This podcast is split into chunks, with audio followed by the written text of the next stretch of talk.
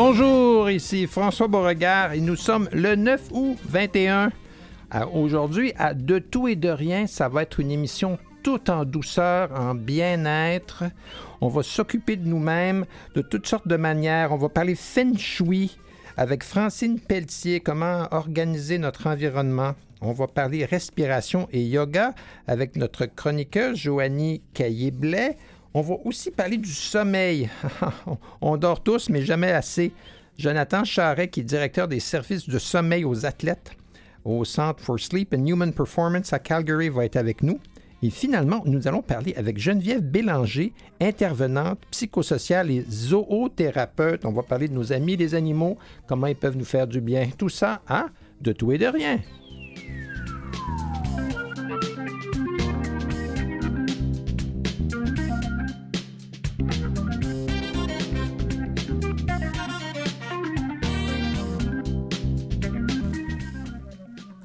Le feng shui euh, est, un art ou une philosophie euh, d'origine chinoise euh, qui a des applications dans notre vie quotidienne, si on le veut bien.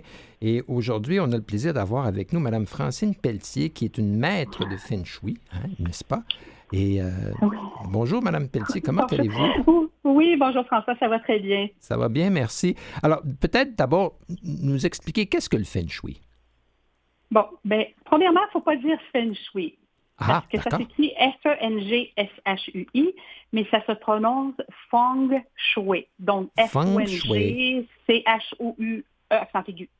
Ah, ça, ça, se prononce Feng Shui. Feng Shui, oui, on doit dire Feng Shui. Le Feng veut dire vent, puis ça mhm. symbolise le mouvement d'énergie universelle qui affecte toute chose. Puis Shui veut dire eau, qui désigne le contenant. D'accord. C'est une science millénaire chinoise, comme vous l'avez dit, euh, qui nous permet de trouver les sites favorables pour l'orientation d'une maison. Ça peut être une pièce, un jardin, mhm. ou même d'une piscine. Oh, ou tout simplement la façon d'équilibrer l'énergie d'un emplacement déjà existant. D'accord. Donc, comment organiser notre espace physique euh, en, fonction euh, des énergies qui existent autour de nous pour en, tirer un bien-être puis être en, concordance avec l'univers. Oui, c'est ça.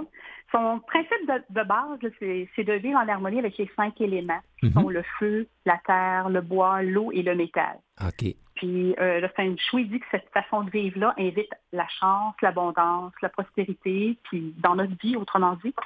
Oui, on ne peut pas refuser ça, là. non, surtout pas. oui, oui. Mm. Ben, comme, mais comment est-ce qu'on... Je pense qu'il y a différentes euh, euh, façons d'entrevoir euh, comment je l'organisation feng shui d'un espace? Oui. Oui, on appelle ça une étude. Ben, il, y a, quatre écoles de pensée. Mm-hmm. Quatre différentes écoles. Il y a l'école de la boussole, l'école des formes, l'école des huit directions, puis il y a aussi l'école des étoiles volantes. D'accord. L'école de la boussole, ça, c'est basé plus sur les points cardinaux magnétiques. Mm-hmm. C'est plus facile. Les magnétiques, oui. Mm-hmm. Pour, le commun des mortels, c'est plus facile à comprendre les points cardinaux. Oui, ben ça va être celle que je vais discuter le plus probablement, parce que mhm. c'est la plus facile à comprendre justement. Il y a l'école de la forme aussi qui traite la circulation d'énergie, qu'elle soit rapide ou stagnante. L'école des huit directions qui se base sur notre date de naissance pour identifier nos ondes là, favorables puis défavorables. Mhm. Puis euh, l'école des étoiles volantes, mais naturellement, qui se base sur l'astrologie. D'accord. Parce que si, si on est plus qu'une personne dans la maison, on a deux dates de naissance, trois dates de naissance, on, est peut-être mieux d'utiliser le, système de la boussole parce que ça va avoir une application plus universelle. Euh, oui puis non, parce que euh, dans une étude, normalement, on se sert des trois premières écoles. La boussole, la forme et les huit directions. Mm-hmm. Imaginez-vous que ben, je vais vous expliquer l'école de la boussole, ce que c'est, mais c'est des couches, autrement dit. On traite une école, puis on traite en couche la deuxième école, la troisième école, une par-dessus l'autre, par étage. Mm-hmm. Alors, c'est un petit peu chinois, Vous l'avez bien dit, mais euh, on, va essayer d'être pratico-pratique. Euh, souvent, dans le domaine immobilier, puis là, je vous ramène à quelque chose qui est très prosaïque, on, on, va vanter une maison dont la cour arrière est orientée vers le sud parce qu'il y a plus d'ensoleillement. De, hein? Alors, Donc, ça va supposer que la porte d'entrée est au nord. Hein? On peut penser ça. Euh, souvent, en tout cas. D'accord. Mais je, vais vous poser une question simple parce que oui. la question d'un profane. Dans quel sens je dois mettre mon lit? Euh, est-ce que je dois avoir la tête à l'est et les pieds à l'ouest? Parce que moi, il me semble que j'avais entendu parler de ça. Ah oui, je le sais. Mais euh, en fonction de ce qu'on dit, c'est l'école des huit directions. Hein? Je disais tout à l'heure que c'était elle qui euh, disait nos zones ou nos directions favorables et défavorables. Alors, ça va vraiment avec votre date de naissance. OK. Ce qui peut causer un problème dans un couple parce qu'un peut appartenir à ben oui. une maison, la maison de l'Est ou la maison de l'Ouest. Mm-hmm. Alors, ça peut cause un problème, c'est qu'on favorise toujours la personne qui a le meilleur sommeil. C'est-à-dire, on, défavorise la personne qui a le meilleur sommeil au détriment de la personne qui, qui a... fait de euh, l'insomnie pour l'aider. Oui, je comprends. Sinon, on fait chambre à part, puis on a des lits dans tous les sens, oui. Mm-hmm, c'est ça. Ah, d'accord. c'est peut-être pas la meilleure solution. Ben non. Est-ce que vous aimeriez que je vous parle un peu de l'école de la boussole? Oui, tout à fait. Bon. Je, euh, sais qu'on est à la radio et que c'est pas évident. Alors, euh, je vais essayer de vous imaginer ça le, plus concrètement possible. Mm-hmm. Imaginez-vous le plan de votre domicile. D'accord. Placez un point au centre du plan. Mm-hmm. Puis autour de ce point-là, là, tracez huit points de temps en les orientant vers des points cardinaux précis. D'accord? Nord, sud, est, ouest, etc. Puis dites-vous que chacune de ces pièces représente un secteur de vie comme la richesse, la réputation, les relations. Il y a la créativité, la carrière, la sagesse, etc., la santé. Mm-hmm. Puis maintenant, pour équilibrer chaque secteur, on doit installer un élément, un élément d'énergie qui favorise les formes et puis euh, favoriser les formes qui représentent. Ça, c'est important. Alors, mhm. je ne sais pas si c'est clair ou pas, mais je. Si, mettons, je suis au centre de ma maison et puis, par exemple, euh, le salon est au nord, à titre d'exemple. Oui. Qu'est-ce que Alors, à ce moment-là, ce que vous pourriez favoriser à ce moment-là, euh, le nord, c'est la carrière. D'accord. Alors, c'est sûr que le salon de la carrière, ça n'a pas rapport, vous allez me dire, je suis d'accord avec vous. Mais il reste que euh, au nord, on sait que c'est ma zone carrière, ma zone d'éléments de, vie, de mission de mhm. vie. Alors, c'est important que j'énergise ça dans ma vie.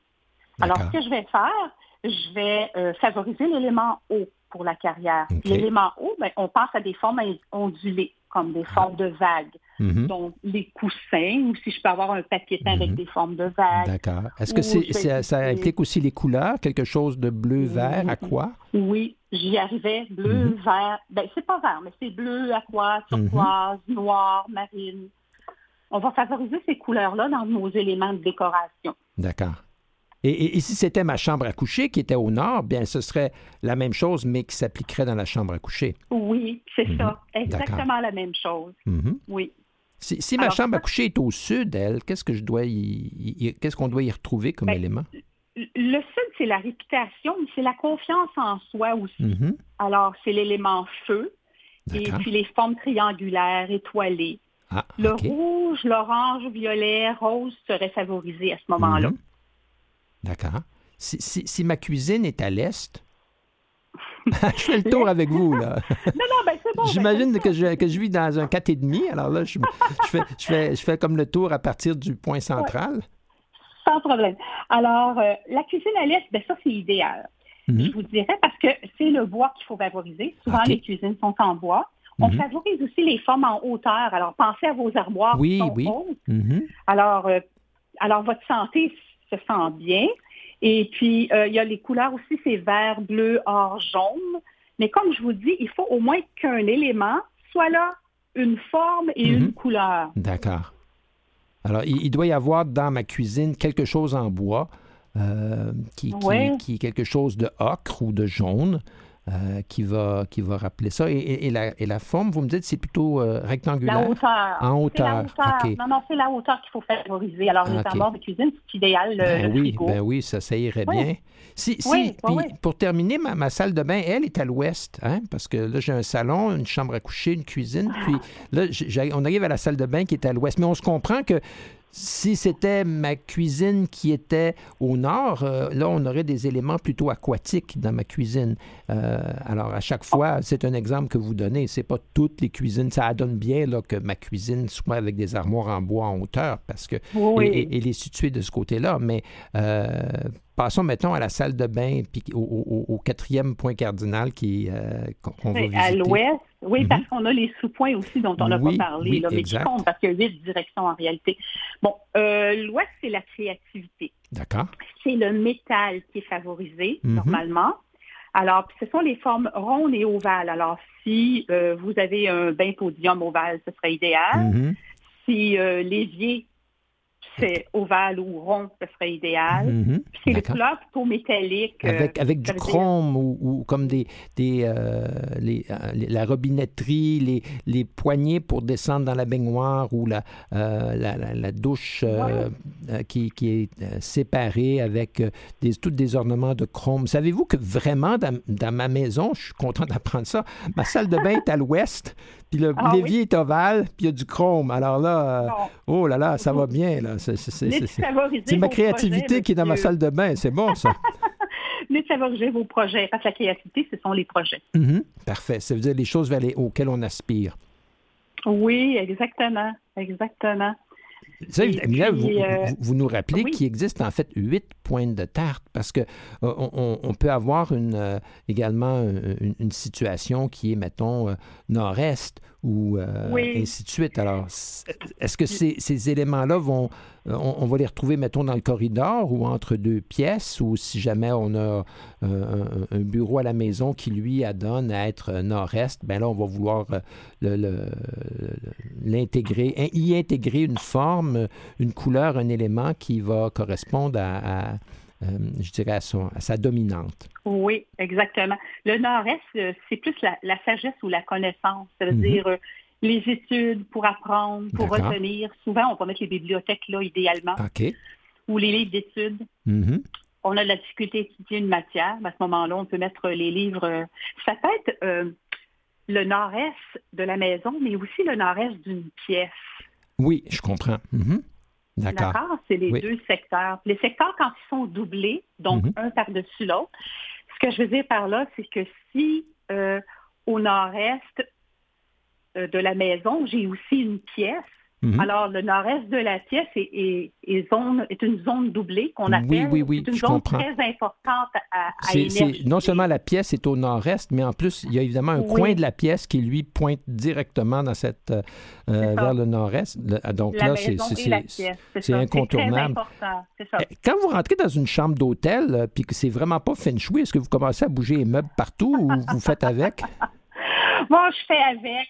Difficilement, mais je fais avec. Non, mais généralement, je suis chanceuse quand même. J'attire dans ma vie les bonnes choses. Alors, ben j'attire euh, oui, la bonne chambre, normalement, je vous le dirais. Je suis capable de faire de la magie un petit peu. OK, parce que moi, je ne sais toujours pas si mon lit qui est orienté est-ouest est correct, puis, puis ma piscine est, est, est plutôt euh, nord-sud.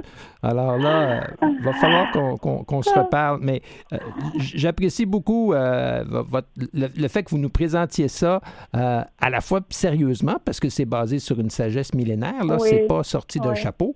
Et puis en même temps, c'est simple à comprendre euh, pour, euh, pour le commun des mortels. Euh, puis après ça, on peut faire des recherches, puis consulter des spécialistes comme vous si on veut approfondir ça. Ben, je vous remercie beaucoup, Mme Pelletier. Vous avez été très gentille de, de, nous instruire aujourd'hui. Bon, ben, c'est moi qui vous remercie. Merci, bonne journée. La maison sous les arbres est en pierre de lune posée une à une comme des brindilles sur un nid d'oiseaux. Des diamants qui brillent sur de l'eau la maison sous les arbres est en pierre de lune posée une à une. Oui, comme des brindilles pour te faire un nid. sera ton île, ton abri, la maison sous les arbres que des fenêtres et un toit peut-être où les hirondelles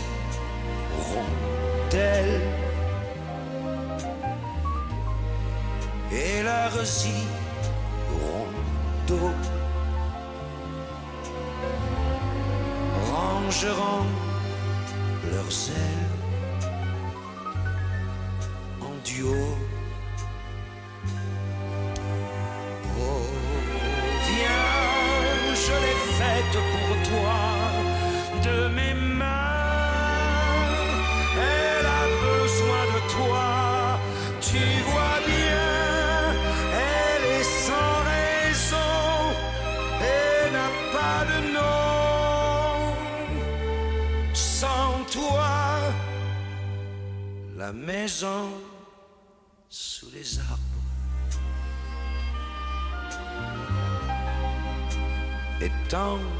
pierre de lune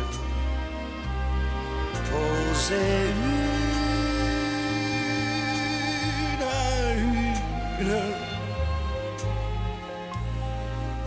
Mais pour la habiter, c'est bien entendu. Tu devras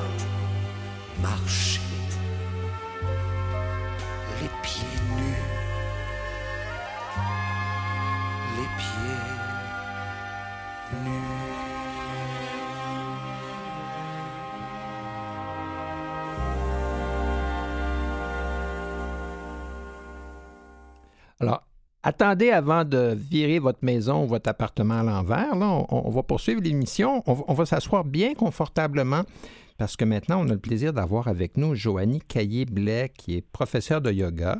Euh, Joanie vit avec la taxi de Fred Reich depuis euh, plusieurs années, puis elle a appris par le yoga à, vivre dans son corps de façon euh, harmonieuse et, et confortable. Et, et on est content de vous avoir avec nous une autre fois. Joanie, comment ça va? Bonjour, ça va bien, vous? Ça va bien, merci. On, on a eu le plaisir, là, il y a à peu près un mois, euh, vous nous avez fait respirer euh, doucement et, et- et- et d'une façon euh, qui est peut-être négligée parce que dans la vie quotidienne, on, respire tout croche, si je peux dire. Puis ça nous a fait beaucoup de bien. Alors, aujourd'hui encore, vous allez avoir, on, va vous laisser le micro pour que vous nous ameniez à un autre niveau de conscience dans notre corps par, par le yoga. Alors, on, s'assoit euh, bien confortablement, puis euh, on, vous écoute. Parfait, merci. Euh, c'est ça, aujourd'hui, avec l'approche des vacances, le retour à l'emploi, le stress peut se, faire ressentir.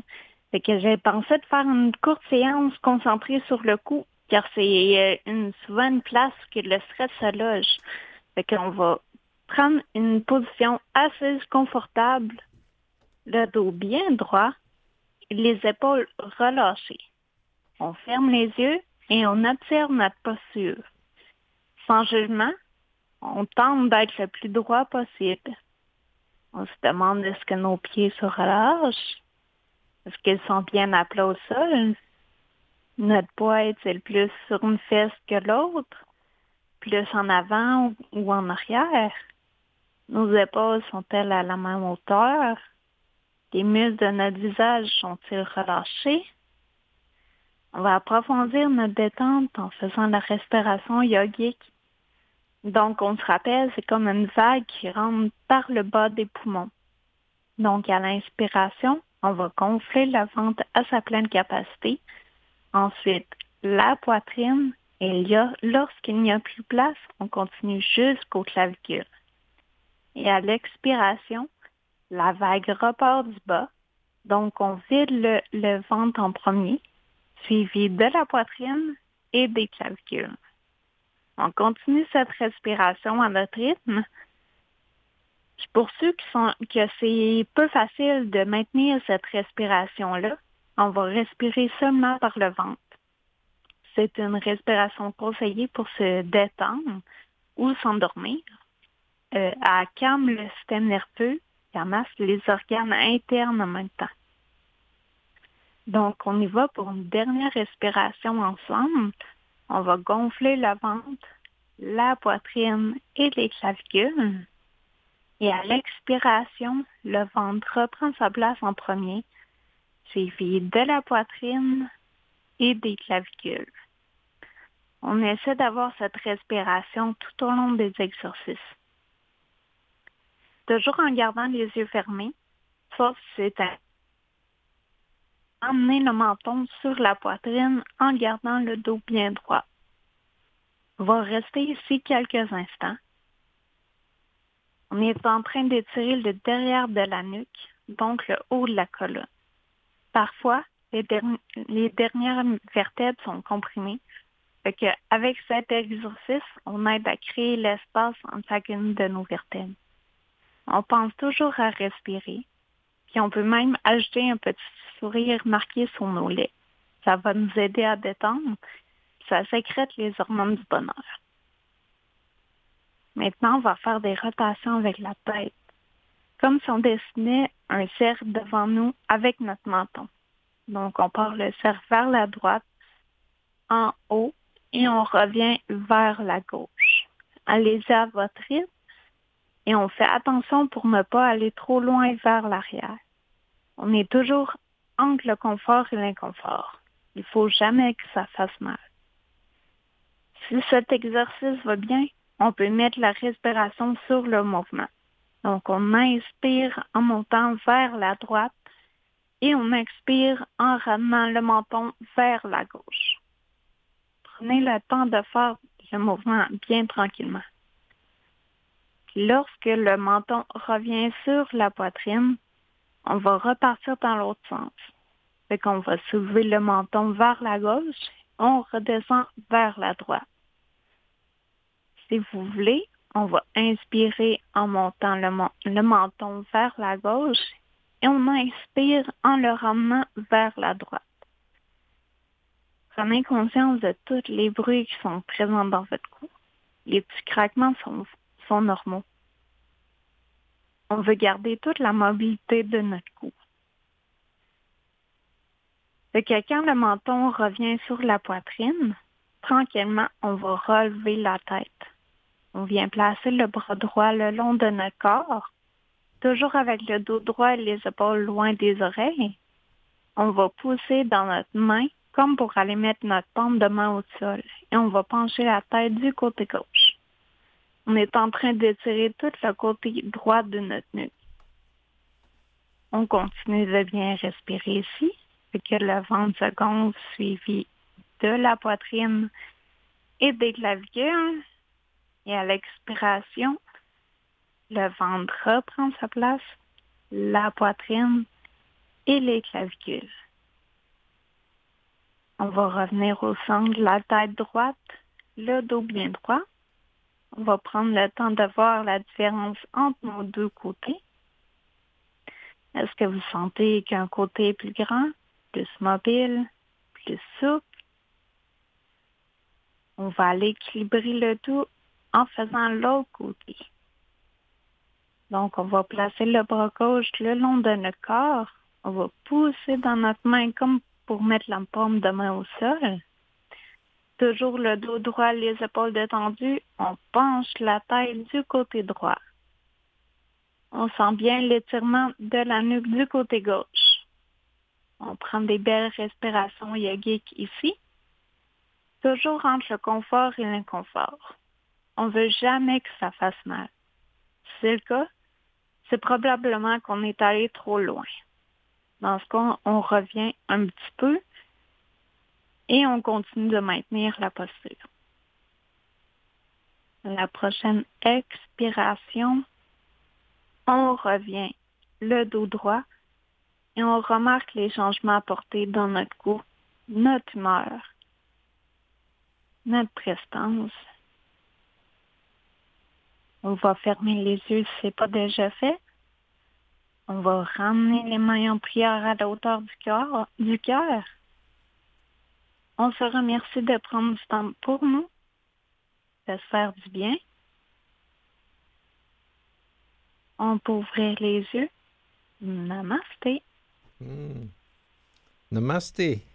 Namasté. Merci. Qu'est-ce que ça veut dire, namasté? Namasté, c'est comme une salutation, un remerciement. OK. Parce qu'on euh, on voit ce mot-là de plus en plus euh, un peu partout. Euh, même, j'achetais un, paillasson pour s'essuyer les pieds il n'y a pas longtemps. Le paillasson, c'était marqué Namasté. Je me suis dit, ben, mon Dieu, ça, doit être positif. Puis après ça, j'ai remarqué que vous nous faisiez dire Namasté à la fin des, à la fin des, séances de, yoga, ben, des exercices comme celui qu'on vient de faire aujourd'hui, on peut faire ça tous les jours. Tous les jours. Il a pas, Moi, il n'y a, pas de, contre-indication. Le temps que vous voulez, c'est bien parfait aussi. Parce que les, les... parliez aussi de respirer par le ventre pour euh, euh, réduire le, stress, puis euh, nous aider à nous endormir. Puis vous, parliez que en souriant, ça, ça, fait, ça active les, hormones du bonheur. Ah, ça, c'est bon, ça. Oui, c'est ça. Fait que si, euh, si on s'en déprimé un petit peu, euh, on fait juste un sourire, même s'il est forcé. Mm-hmm. notre, euh, notre corps reproduit les hormones du bonheur. Fait qu'on vient de changer un petit peu notre, notre, état d'esprit. OK. Si, on, même, si en, anglais, il y avait l'expression fake it until you make it. C'est à peu près ça, oui. Ben, merci beaucoup, Joanie. Euh, on va se reparler euh, dans les semaines, mois à venir, c'est sûr. Ça fait du bien à tout le monde. Euh, ah. Et d'ici là, ben, on, va tous bien respirer. Parfait, merci beaucoup. Parfait. Restez avec nous. De l'autre côté de la pause, on parle sommeil, on parle animaux.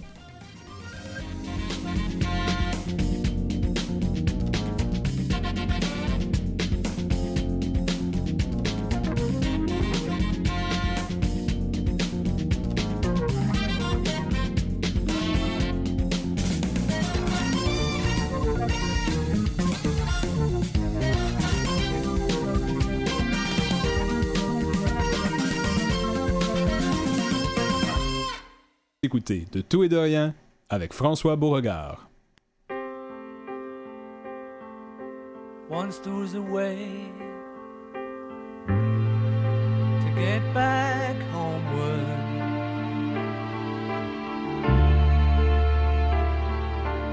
Once there was a way to get back home. Sleep, pretty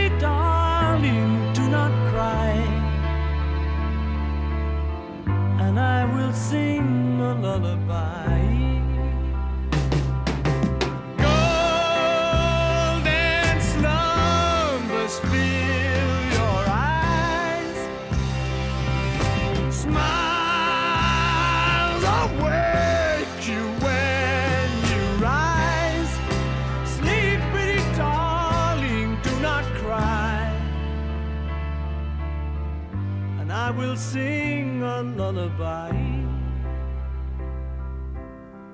There was a way to get back homeward.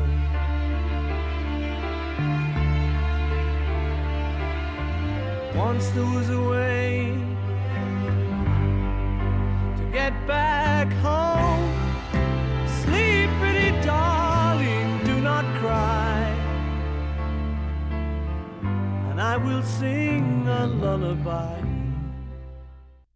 on en veut plus.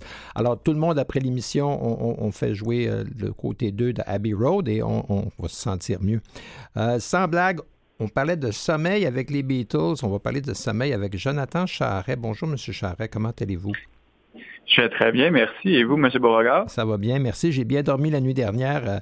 Euh, euh, en me couchant, j'ai pensé à vous, puis en me réveillant aussi, je me suis dit, ça va aller mieux si je dors bien. Euh, vous êtes directeur des services du sommeil aux athlètes au Center for Sleep and Human Performance à Calgary. Vous-même, vous avez été un, patineur de vitesse élite. Alors, vous, connaissez euh, le langage et la vie des athlètes. Et on va parler du sommeil, de l'importance du sommeil pour euh, des performances optimales. Mais comme nous ici, euh, nos auditeurs, et, on n'est pas tous des athlètes de haut niveau, mais ce que, ce que vous connaissez, ce que vous conseillez aux athlètes a évidemment une portée dans nos vies à tous, parce que nous sommes tous des humains qui devons dormir mieux. et je pense qu'on dort tous plutôt mal en général.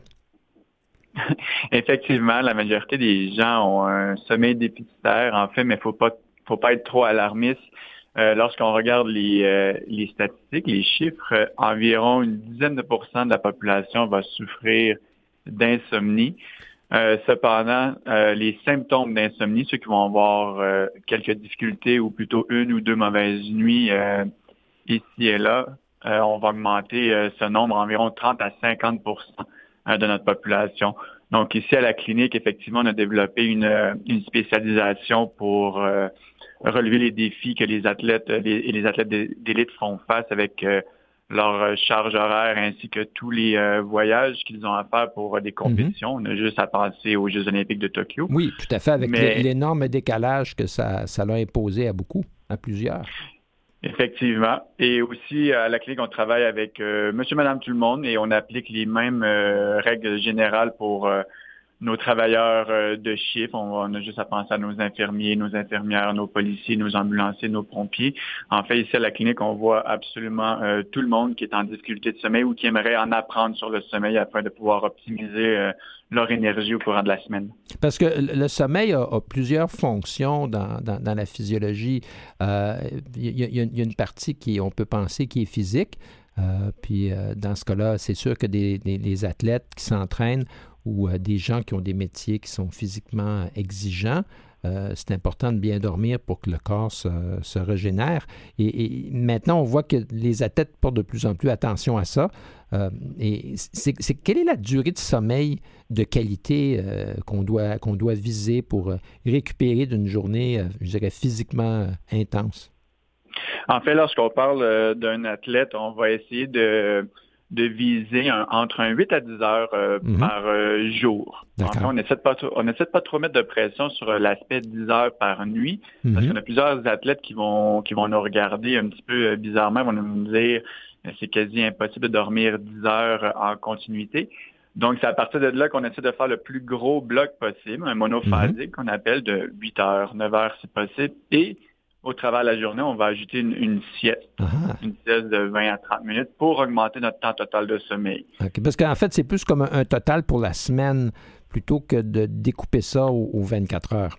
Parce que des fois, on peut avoir des, événements euh, dans notre vie, euh, que ce soit une activité qui, est en soirée ou, une bonne raison de se lever de bonne heure et, ainsi de suite. Donc, on peut avoir de temps en temps, on, peut être en dessous de la norme, mais ce qui est important, c'est qu'au bout de la semaine, on ait le compte. Euh, on, parle de quoi à peu près 60 heures de sommeil dans une semaine? Euh, pour les athlètes, oui, 60 heures et plus. Et pour, et pour euh, monsieur, madame, tout le monde, on regarde toujours d'un côté entre 7 et 9 heures mhm. euh, de sommeil. En fait, c'est pas tout le monde qui va avoir l'opportunité de pouvoir dormir 9 heures, mais seulement à penser à nos, à nos jeunes parents. Je suis convaincu que certains auditeurs qui sont des jeunes parents qui doivent m'écouter et me dire que je, que je suis irréaliste, mais à, moins, à moins que les enfants soient chez les grands-parents, là, c'est les grands-parents qui ont un déficit. Exactement, on, partage euh, la, privation de sommeil avec ses grands-parents. Euh, mais sinon, non, c'est évidemment, on essaie de faire le, plus, gros bloc de sommeil possible. Puis on essaie de, s'ajouter un petit peu de flexibilité pour pas trop mettre de pression sur la fameuse nuit de 8 heures. Mm-hmm. La nuit de 8 heures, en fait, c'est simplement un 24 heures divisé en 3. 8 euh, heures pour le sommeil, 8 heures pour la journée de travail et 8 autres heures pour euh, à des fins personnelles. Mm-hmm. Mais ces heures-là doivent toutes être flexibles, c'est-à-dire que si en une nuit vous dormez un 7 heures point 1, il n'y a pas lieu de, paniquer. En mm-hmm. fait, si le lendemain matin vous êtes frais et dispo, que vous vous sentez reposé, ben, vous avez accompli ce que vous aviez à accomplir dans votre nuit. Tout à fait. Parce qu'il n'y a, y a, rien de pire pour quelqu'un qui souffre d'insomnie que de se réveiller en pleine nuit, puis là, de commencer à paniquer en se disant Ah oh non, je fais encore de l'insomnie. Parce que de, stresser sur le fait de ne pas dormir, ça nous, ça nous ramènera certainement pas à, nous endormir de nouveau rapidement. Vous avez parlé de la sieste. Hein, puis euh, euh, ça, je, partage tout à fait votre avis parce qu'un des plaisirs de la vie, c'est de faire une sieste.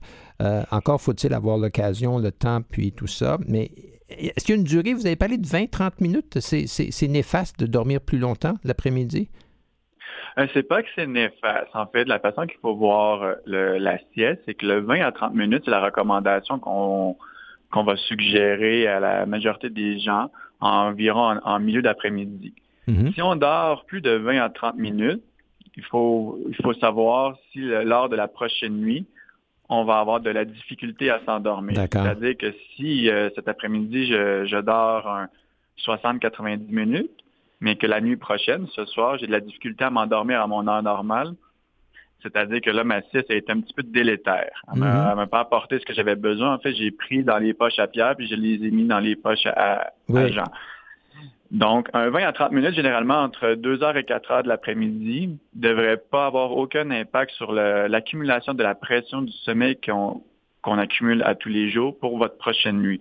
Donc, c'est pour ça qu'on la garde toujours dans cette optique-là. Pas trop longue, puis à 20-30 minutes, généralement, on obtient assez d'énergie euh, suite à cette sieste. On, entend souvent parler que les, heures, moi, on entendait que les heures avant minuit étaient plus importantes, euh, que ça comptait presque pour le double que les heures après minuit. Est-ce qu'il y a une base scientifique à ça ou c'est des bobards? Euh, la seule base qu'il y a cela, ça s'appelle un mythe.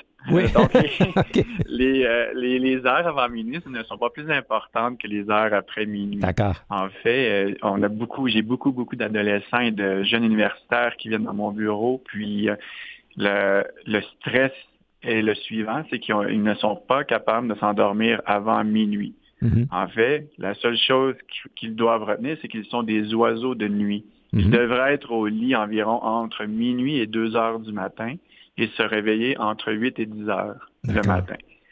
La seule différence, c'est que l'école commence beaucoup trop tôt pour ces gens. Ils ne peuvent pas dormir dans leur euh, fenêtre optimale de sommeil. Mhm. Donc, à partir de là, on essaie d'avoir des, euh, des stratégies afin de devancer leur fenêtre euh, d'opportunité pour le sommeil, mais sans trop les brusquer. C'est-à-dire qu'un oiseau de nuit, si on tente de le faire dormir à 10 heures le soir, ça se pourrait qu'on ait beaucoup de difficultés. Oui, je comprends.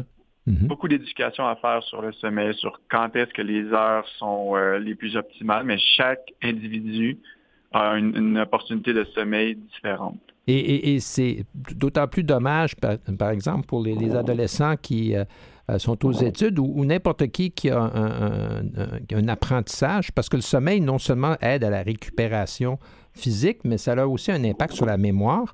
Euh, la mémoire musculaire, puis également pour un, athlète qui essaie de, développer une habileté, euh, ou n'importe qui d'autre, mais aussi sur la mémoire point à la ligne. Euh, de, faire des nuits blanches pour étudier avant un examen, c'est pas très bon, parce qu'il faut dormir pour s'en souvenir, quelque chose comme ça.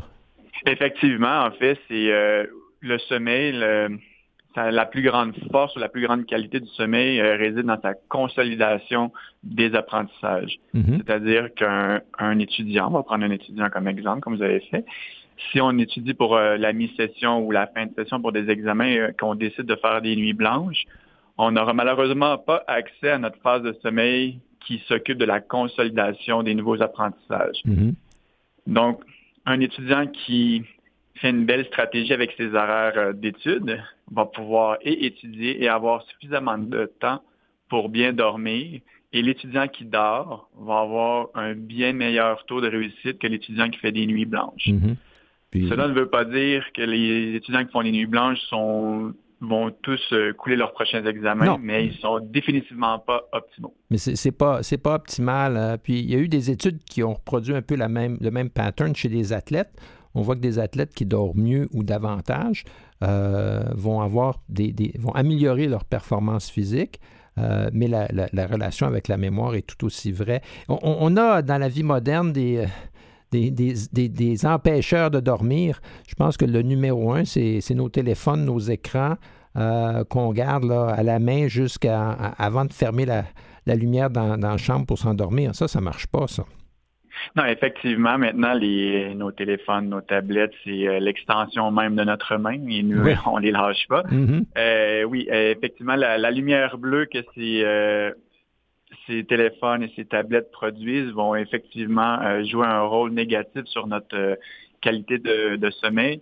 Donc, notre approche à nous, c'est encore une fois en étant réaliste. On est, nous sommes en 2021. Pour les étudiants, la majorité euh, de leurs lectures sont maintenant sur un mhm. écran. Ils n'ont plus vraiment de livres. C'est tous des documents euh, PDF maintenant. Euh, ce qu'on essaie de faire avec eux, c'est d'instaurer un, un couvre-feu de 30-45 minutes avant d'aller se coucher sans écran.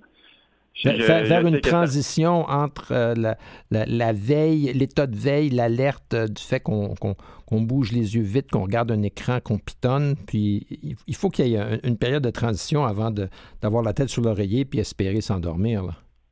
Exactement, parce que le sommeil, comme j'ai déjà mentionné à plusieurs reprises, c'est pas quelque chose que l'on fait, mais plutôt quelque chose qui nous arrive. Donc, si on n'a pas cette petite période de transition, faut, faut se souvenir aussi que l'être humain n'est pas un robot. On n'a pas une switch on-off, oui, exact. si on veut. Donc, la petite période de transition va nous permettre de tranquillement glisser dans le sommeil. Donc, de cette façon-là, en, en évitant les écrans, 30-45 minutes avant de vraiment fermer la lumière pour notre nuit de sommeil, on va permettre à notre cerveau, en fait, de passer d'un état d'éveil et même d'alerte vers un état de veille et d'endormissement. Mm-hmm.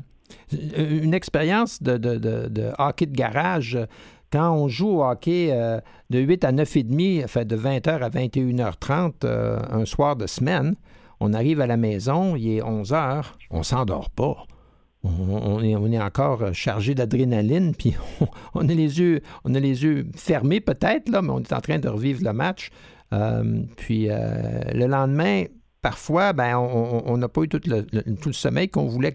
Comment est-ce qu'on peut contrecarrer euh, un événement qui nous fait pomper l'adrénaline qui survient en fin de journée?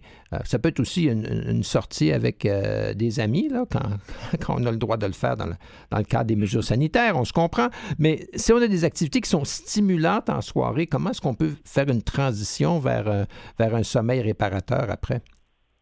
En fait, avec les activités physiques, telle une partie de hockey de ligue de garage qui peut se terminer quand même tard. On a aussi beaucoup d'athlètes qui, selon la disponibilité des plateaux, mhm. malheureusement, vont terminer leurs derniers entraînements vers 9 heures le soir et ils vont se plaindre d'une difficulté d'endormissement. Exactement.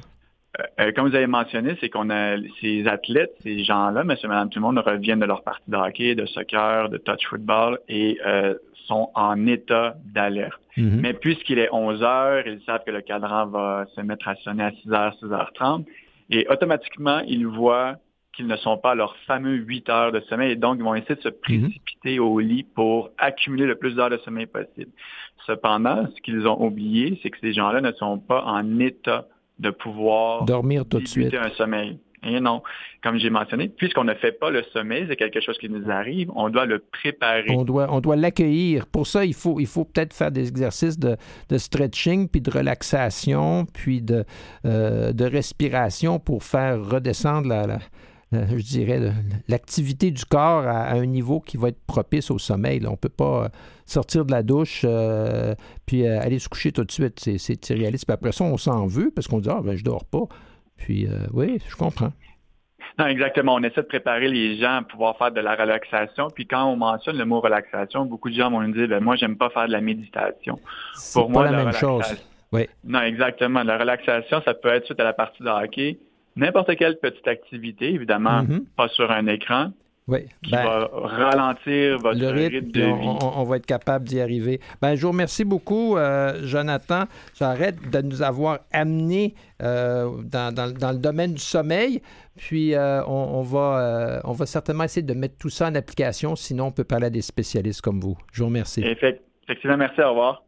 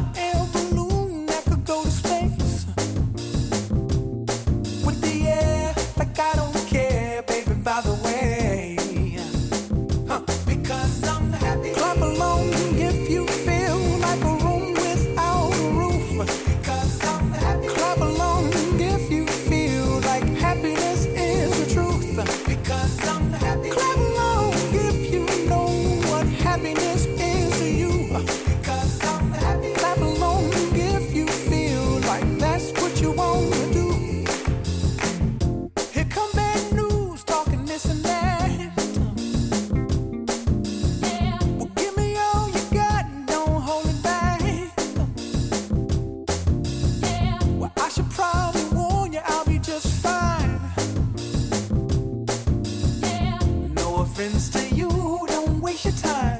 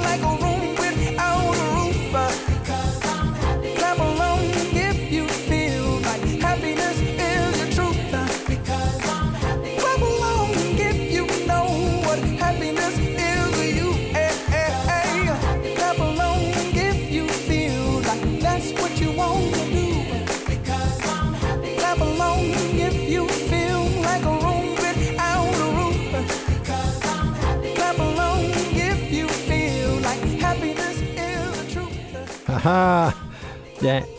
pour terminer cette, émission, euh, tout en relaxation, en bonheur et en, prendre soin de soi de différentes manières, on est heureux d'avoir avec nous Mme Geneviève Bélanger. Bonjour, Mme Bélanger. Bonjour. Ça va bien?